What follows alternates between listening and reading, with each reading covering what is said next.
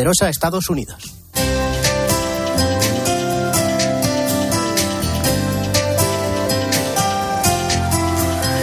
Y hoy en el espejo nos contáis la historia de un buen samaritano que devolvió un bolso que se encontró a su dueño, Jesús Luis Acristán. Cuéntanos, buenas tardes. ¿Qué tal, Iván? Buenas tardes. Pues podría habérsela quedado, pero en el fondo tuvo un sentimiento de devolver lo que no era suyo y toda buena acción tiene su premio.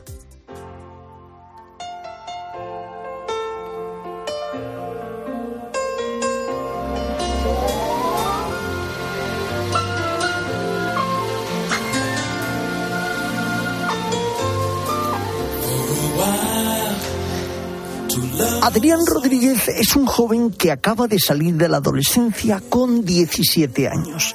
Es oriundo de Chula Vista, en California. Hace unos días, en un carro del supermercado, se encontró un bolso. El joven le abrió para ver si había algún documento que acreditase dónde vivía la persona que lo había extraviado. Vio la dirección de la mujer y decidió ir a la casa. Cuando llamó abrió una señora que era la tía de la propietaria del bolso. El joven se lo dejó y se marchó. Cuando volvió Eliana Martín, que así se llamaba la dueña, descubrió con alegría que todo estaba intacto. También descubrió quién era el joven por la cámara de vídeo, así como su lugar de residencia. Entonces creó una cuenta GoFundMe para ayudar al joven. Muchas fueron las respuestas de generosidad que enviaron donativos de gratitud a un chico que se lo merecía. De este gesto sin duda excepcional hay un dato todavía más relevante. ¿Qué movió a Adrián a devolver el bolso? Cuando al chico le preguntaron por ello, respondió sencillamente, mi mamá siempre me dijo desde que era pequeño que siempre hiciera lo correcto cuando no hubiera nadie cerca.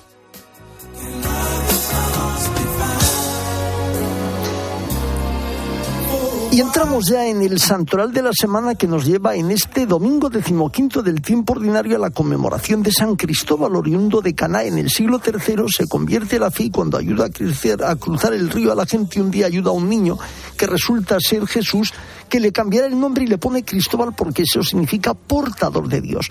Muere mártir y junto con San Rafael es patrono de los conductores. Mañana día 11 nos encontramos con San Benito que nace en Roma en el siglo V y funda un monasterio en Monte Subiaco bajo la regla del hora et labora. Por todo ello es patrono de Europa y padre de los monasterios de Occidente. El 15 tenemos a San Buenaventura, franciscano y gran maestro en teología. Y el día 16 concluimos con la festividad de la Virgen del Carmen, devoción muy arraigada en, nuestro, en nuestra España y en muchos países del mundo y que es patrona de las gentes del mar. Este es a grandes rasgos el santoral de esta semana que ya tenemos con nosotros. En mediodía, el espejo. Cope, estar informado. Continuamos en este año santo compostelano. Muchos son los que siguen este itinerario como camino de misericordia. Por ejemplo, la siguiente historia que nos cuenta en su reportaje Carlos González. Charlie, muy buenas tardes. ¿Qué tal, Jesús Luis? Muy buenas tardes. Llevo de cura 32 años y la verdad es que yo creo que lo que más me define a mí personalmente es mi apuesta por la persona, por el ser humano. Si se calla el cantor, calla la vida. Tenemos un Dios que es Padre, que nos quiere a todos, que hace que todos podamos sentirnos hermanos, hijos e hijas de Él, desde el proyecto de Jesús. Si se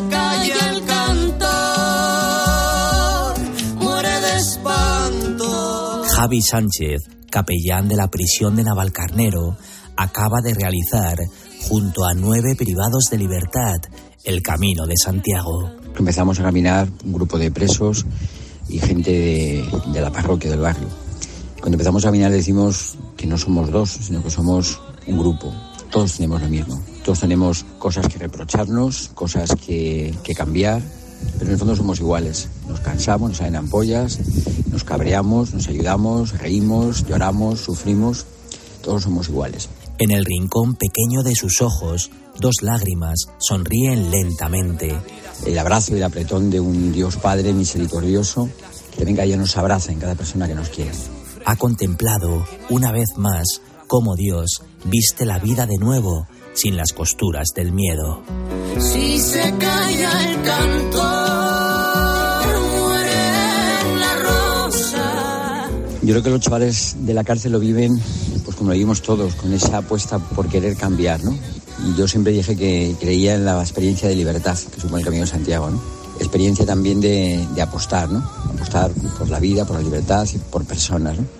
Las manos de Javi custodian grietas que hablan de un amor compasivo, heridas que brotan en la intimidad del encuentro, latidos que cuidan, con delicadeza, la triste condena de los cautivos. Es una experiencia que viene bien a la gente de la calle y entonces descubren que el preso es un ser humano fundamentalmente al cual tocan, comparten, lloran y ríen con él. Y para los presos también supone la experiencia de decir que alguien está con ellos siempre, o sea, que no los juzga, sino que también pueden ellos mm, hacer cosas positivas. Han tenido un, un hecho negativo en su vida, que se ha llevado a la cárcel, pero pueden cambiar. Yo es una experiencia bonita para los de integración, sobre todo de eso, de creer en el ser humano y de ahí también creer en Dios, porque yo no separo una cosa y otra. Yo creo que el que cree en el ser humano y apuesta por él, en el fondo cree en el Dios de Jesús, que es el Dios de la vida. Quien decide quedarse donde más duele el vivir, descubre que Jesús de Nazaret es el testigo y su amor inmarcesible es la ofrenda. Bueno, pues sí, días de modo especial he podido acariciar a Dios, claro. En el fondo, como, lo acaricio cada día que voy a, a Navalcarnero. Para mí Navalcarnero es la tierra santa, la tierra, la tierra sagrada por excelencia. Me tenía casi que descalzar cada vez, que paso allí. Si se calla el canto, se quedan solos los humildes gorriones de los diarios. El camino no se anda, se vive, y a pesar del frío y de la niebla, el corazón de este sacerdote madrileño nos enseña que nunca es demasiado tarde para vestir el barro de belleza.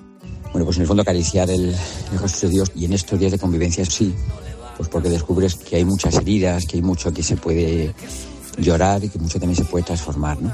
Y en esas heridas, en esa cruz, pero también en esa vida, está presente el mismo Dios, desde luego. Lo que está claro es que la experiencia pascual se vive en, la cárcel de manera muy especial, donde hay más muerte y más vida. Y en estos días de convivencia especial, pues más todavía, ¿no? Porque se comparte más codo con codo heridas, esperanzas, ilusiones, proyectos y, y recomienzo, comienza la nueva vida. Peregrinar es rezar con los pies, un lenguaje del amor forjado a la medida de Dios, donde solo cuenta la caricia, donde solo cabe el abrazo. Que para mí la cárcel es mi altar y mi, y mi cielo, ¿no? En el altar intento poner la Eucaristía la presencia de un Dios que también llora con cada una de estas personas, ¿no? Y también ríe, por supuesto, ¿no?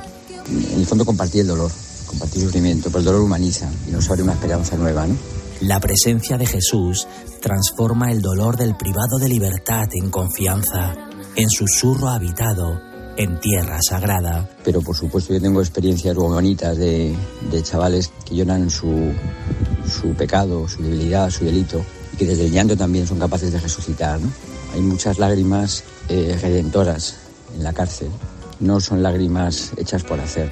Y en esa estrofa almada late el corazón de Javi Sánchez, un sacerdote con piel de apóstol que después de 32 años entregados como capellán de prisiones, decide quedarse acariciando las heridas de sus hermanos encarcelados, allí donde nace el amor derramado, allí donde Dios llora cuando nadie le ve.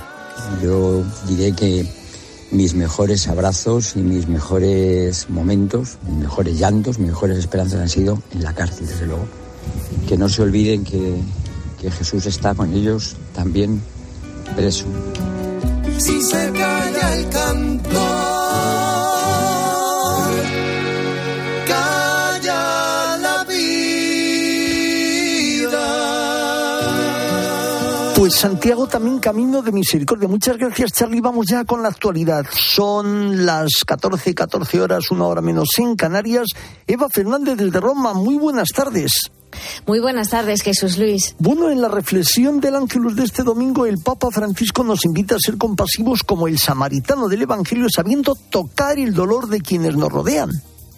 Sí, además el Papa nos ha invitado a que incluso demos un paso adelante, no solo con pasión, sino mirar a los ojos a las personas a las que, por ejemplo, damos eh, limosna, ¿no? El Papa lo preguntaba, ¿no? Nosotros dejamos caer el, dinero así, mm, casi sin mirar, sin, sin ser capaces de mirar a los ojos, sin ser capaces de tocar el dolor de las personas, ¿no? Porque si no, esa simple compasión a lo mejor eh, se queda para mm, no para quien para quien eh, va dirigida, sino sino que es una forma de justificarnos a nosotros mismos, ¿no? Por eso el Papa nos ha propuesto tocar y mirar de frente a quien vive la miseria. Dobbiamo chiedere al Signore, Signore, che io veda Debemos pedir al Señor que yo vea, que yo tenga compasión de los demás como tú la tienes de mí. Pidamos al Señor que nos haga salir de nuestra indiferencia egoísta y que nos ponga en el camino, que nos haga ver y tener compasión de quienes encontramos en nuestro recorrido, sobre todo de quien sufre y está necesitado para acercarnos y hacer lo que podamos para echarles una mano comentando el Evangelio del día del que estás hablando hoy en el espejo Jesús, Luis, la parábola del buen samaritano. El Papa mm, destaca un detalle muy importante. El, samaritano, a pesar de encontrarse de viaje, estaba trabajando, no puso excusas y se dejó interpelar por lo que ocurría en el camino. Algo que, nosotros también debemos plantearnos, ¿no? Si somos capaces de interrumpir lo que estamos haciendo cuando alguien llama a nuestra puerta para pedir ayuda. Y el buen samaritano siempre se fija en los necesitados, lógicamente, y por eso el Papa, como buen samaritano, en sus palabras finales, hoy un recuerdo a Sri Lanka y, por supuesto, a Ucrania, y acercándonos a la Virgen del Carmen, también a todos los marinos y pescadores alejados durante tanto tiempo de sus familias y su país, en una jornada en que, como digo, nos acercamos desde la Iglesia a recordar a las gentes del mar. Sí, eh, la verdad es que todo esto que acabas de comentar ha estado presente en esas palabras con las que el Papa cada domingo remata, ¿no? Entre comillas, el ángelus. Y es verdad, ¿no? Después de todo lo que ha sucedido este fin de semana, ayer sábado, en Sri Lanka, el Papa se ha unido al dolor de todo el pueblo y ha realizado un llamamiento para que llegue la paz. Me dolor del Me uno al dolor del pueblo de Sri Lanka que continúa sufriendo los efectos de la inestabilidad política y económica. Junto a los obispos del país hago una petición por la paz. Pido a quienes tienen la autoridad que no ignoren el grito de los pobres y la necesidad de la gente. Y luego este día tan bonito que, celebramos efectivamente, el Día mm. de la Gente del Mar, ¿no? Eh, de los pescadores, de las familias eh, y de todos los que les ofrecen apoyo, como los capellanes y los voluntarios de Estela Maris, que es la mm. obra con la que la Iglesia asiste espiritualmente y está cerca de estos trabajadores. Es, por ellos ha pedido el Papa, ¿no? Porque efectivamente decía, generalmente nos acordamos de ellos muy poco. Y por supuesto, Jesús Luis, eh, mm, como has anunciado, no se, no se ha olvidado el Papa de Ucrania, tampoco de Libia, porque está atravesando problemas sociales y económicos, pero, pero de Ucrania ha vuelto a, pedir con fuerza, ¿no? no solamente oraciones, ¿no? sino que Dios muestre el camino para que se ponga fin a la locura de la guerra. Pues de esta manera el Santo Padre ha vuelto los ojos hacia esos lugares donde hay necesidad y siempre poniendo como esa maternal intercesión de la Virgen del Carmen a la que siempre invocamos y especialmente estos días. Eva, feliz domingo para ti, también feliz día del Carmen en estos días y buen pranzo y arrivederci. Muchísimas gracias, buen prancho para todos y, y feliz domingo. Pues feliz domingo para ti también. Seguimos aquí en Mediodía en el Espejo, enseguida con más asuntos. En Mediodía, el Espejo. Cope estar informado. Ay, qué alegría, qué alegría. Sin COVID, con pescadito, con gazpachito, la playita, la montañita, la gamba blanca. Ya era hora, porque no lo merecemos. Sí, sí, no lo merecemos. Los colegas, la familia y sobre todo a disfrutar. Este verano, Manolo Lama vive las vacaciones contigo. Y recuerda, a mediados de agosto sigue el mejor deporte los sábados y domingos. ¿Dónde? En el tiempo de juego de la cadena Cope. Espero que no te lo pierdas. Tiempo de juego con Paco González, Manolo Lama y Pepe Domingo Castaño. Los números uno del deporte en la radio. En mediodía, el espejo. Cope, estar informado.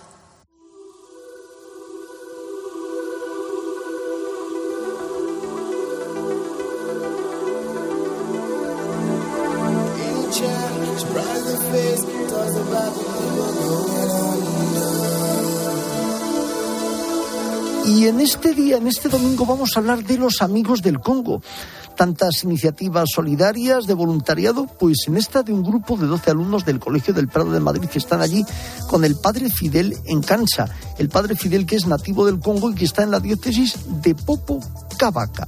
Hasta allí nos vamos a trasladar. Padre Fidel, muy buenas tardes. Buenas tardes. Bueno, y lo primero que te voy a preguntar yo es, ¿cómo surge esta asociación de amigos del Congo? Pues, como se dice, ah, en la vida no hay casualidad, ¿sabes? Eh, el Señor tiene sus planes. Ese surgió de una, de una forma de verdad eh, que es un plan de Dios.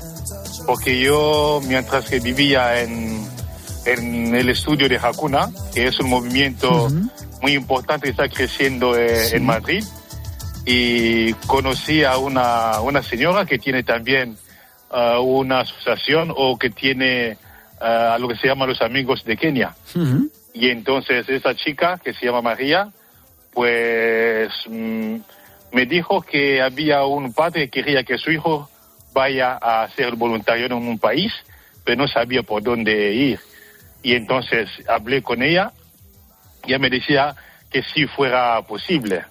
Y yo he dicho que bueno, es posible porque yo voy a ir de vacaciones ahí, puedo ir con el chico.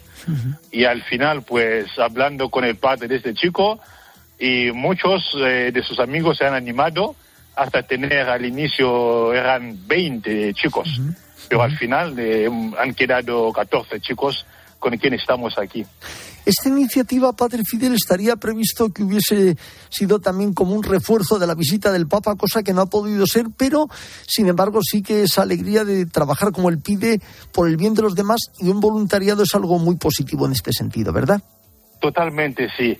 Eh, nosotros lo que pensábamos era otra cosa y lo que está ocurriendo en este momento es una maravilla increíble porque hemos venido, de verdad que pensábamos también que vamos a, coincidir con la llegada del Papa, pero al final no fue posible. Pero eh, el ánimo que tenían los chicos y que siguen teniendo hasta hoy, pues está dando mucho fruto aquí en la vida de la diócesis donde estamos, en el orfanato y en la vida de los jóvenes aquí en Popocabaca. Fíjate que el Evangelio siempre dice, la mies es mucha, los obreros pocos, rogad al dueño de la mies que mande operarios a, su mies. Esa diócesis y el Congo es un sitio necesitado que tiene mucha mies para trabajar. Sí, sí, sí, tiene mucha mies. Eh, mira cómo le dice el Papa Francisco, eh, esa palabra de salir, ir a las periferias, pues yo creo que al final está, se está concretando en la vida de los chicos lo que están haciendo aquí. Eh, ese encuentro entre los jóvenes de Madrid y los jóvenes de aquí está dando mucho fruto. Eh, un encuentro, por ejemplo, mañana vamos a tener un partido de fútbol donde vamos a tener no sé cuántos, pero mucha gente va a venir aquí, todos los pueblos de alrededor, eh, seguramente que no va a ser menos de 3.000 personas. Entonces, solamente el hecho de encontrarse con la gente, aunque no hablan lequiaca, que es la lengua eh, de aquí, pero eh, el hecho de encontrarse con otras personas que vienen de fuera, como se puede decir, pues ese encuentro genera paz, alegría. Eso es fundamental para los jóvenes. Diríamos que acaba de surgir Amigos del Congo, pero esto es una iniciativa que empieza ahora, pero sin duda tendrá su eco, es decir, se perpetuará. Eh, eso pues estamos pidiendo al Señor. Los chicos ellos mismos dicen que el año que viene van a venir y como es algo que los padres sobre todo han, han actualizado, que han, han trabajado mucho para que se realice, pues creo que eso se va a perpetuar. Eh, es muy importante ese encuentro que acabamos de hacer, que, que ha parecido como una, una casualidad, pero si no, estamos eh, de verdad, eh, estamos viendo la gracia divina, la bendición del Señor y la ayuda del Espíritu Santo en, esto, en lo que está ocurriendo en este momento. Pues Padre Fidel, gracias por esta iniciativa, hablaremos más días de ella y que todo vaya bien en este tiempo y un abrazo para todos los jóvenes y para ti en estos días de iniciativas solidarias. Un fuerte abrazo y feliz domingo. Un abrazo a ti, eh, querido hermano Jesús Luis, y que Dios os bendiga.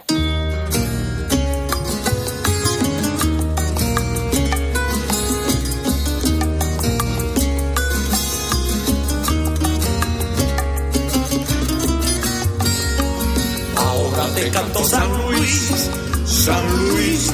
Y con esta música cogemos el avión y nos vamos hasta Buenos Aires. Esteban Pítaro, ¿cómo estás? Buenas tardes, buenos días para ti. Muy buenas tardes. Jesús Oye, Luis, lo ¿cómo primero que te iba a preguntar, allí claro, no puede haber iniciativas veraniegas porque ahora estáis en el invierno estacional. Claro, pero por suerte lo que sí tenemos es ese calor que nos traen en muchas ocasiones los jóvenes, particularmente europeos y particularmente los españoles, ¿no? También en América Latina, particularmente en mi país, hay territorio de misión eh, que aprovechan los jóvenes eh, españoles y uno reconoce eso, ¿no? El, el- el renunciar a las vacaciones, no solo eso, y también renunciar al calor y venir a acompañarnos un poco en el frío, particularmente a las poblaciones más vulnerables, ¿no? Fíjate, Esteban, que estamos y seguimos preocupados volviendo a la vida de Hispanoamérica con el tema de las religiosas de Madre Teresa de Calcuta. Cuéntanos. Sí, por supuesto, las misioneras de la caridad de la Madre Teresa, expulsadas de Nicaragua, lo decíamos el otro día, samaritanas de tiempos modernos, ¿no? Despreciadas por ser extranjeras que hacen bien en ese país, pero bueno, a sacudir las sandalias y a seguir amando. Y vos sabés, Jesús Luis, esta semana ya fueron acogidas en Costa Rica, ya están en la diócesis de Tilarán, Liberia. Las recibimos con todo el cariño que merecen por su servicio y entrega a Dios y a la iglesia, decía el obispo de esta diócesis, la recibió con un gesto precioso, arrodizándose ante la superiora de la congregación para recibirlas en el templo. La misa de recepción ahí en Costa Rica fue realmente preciosa, Jesús Luis, Jesús Luis, una respuesta de la iglesia a una abierta persecución, no tan solo contra las hermanas, sino contra la propia caridad cristiana, porque en el fondo ellas no son más que eso, ¿no? Que caridad cristiana. Así que de alguna manera se cerró una puerta, pero se abrió otra para seguir amando, en este caso en Costa Rica. Vos sabés, Jesús Luis, ayer fue el día de la Virgen de Chiquinquirá, la patrona del Colombia, y estos días fueron muy importantes para Colombia y lo son porque comienza a dar a luz, a ver la luz, el informe de la Comisión de la Verdad, una comisión que preside un sacerdote, el jesuita Francisco de Rú, y propone acercarse con objetividad a lo que fue la guerra fratricida. Decían estos días los obispos de la conferencia episcopal eh, colombiana que las víctimas tienen derecho a saber por qué pasó lo que pasó, dónde, quiénes son los responsables. Es una oportunidad también, decía el vicepresidente, para saber hasta dónde somos capaces los seres humanos de lastimarnos. Y por otro lado, decía el presidente de la conferencia episcopal colombiana, Monseñor Luis José Rueda Aparicio, que es una oportunidad de serenamente acoger la búsqueda de la verdad, porque la verdad nos va a hacer libres y porque nos va a ayudar a pasar la página de la violencia. Una violencia que no acaba con la FARC en Colombia, pero ya se abre otro horizonte de paz muy importante, la paz en Colombia con el Ejército de Liberación Nacional. Y la Iglesia ya esta misma semana se puso a disposición del Estado colombiano para acompañar los procesos de paz con el Ejército de Liberación Nacional, al igual que hizo y se sigue haciendo con la FARC. En Centroamérica, Jesús Luis con Nicaragua, en Sudamérica, en el caso de Colombia, en las Hermanas de la Caridad, en el Episcopado colombiano, vemos ejemplos de artesanos de la paz, esa actitud que el Papa nos viene pidiendo y proponiendo. Los procesos, lo sabemos, llevan tiempo, pero mientras caminamos, a veces discriminados, como las misioneras de la caridad en Nicaragua y como el samaritano en aquellos tiempos, pero seguimos caminando, recogiendo heridos al lado del camino, como busca hacer, por ejemplo, la iglesia en Colombia. Pues siempre con esa paz, recogiendo también a los necesitados. Esteban Pítaro, que todo vaya bien y te emplazamos para la semana que viene. Un fuerte abrazo. Abrazo enorme.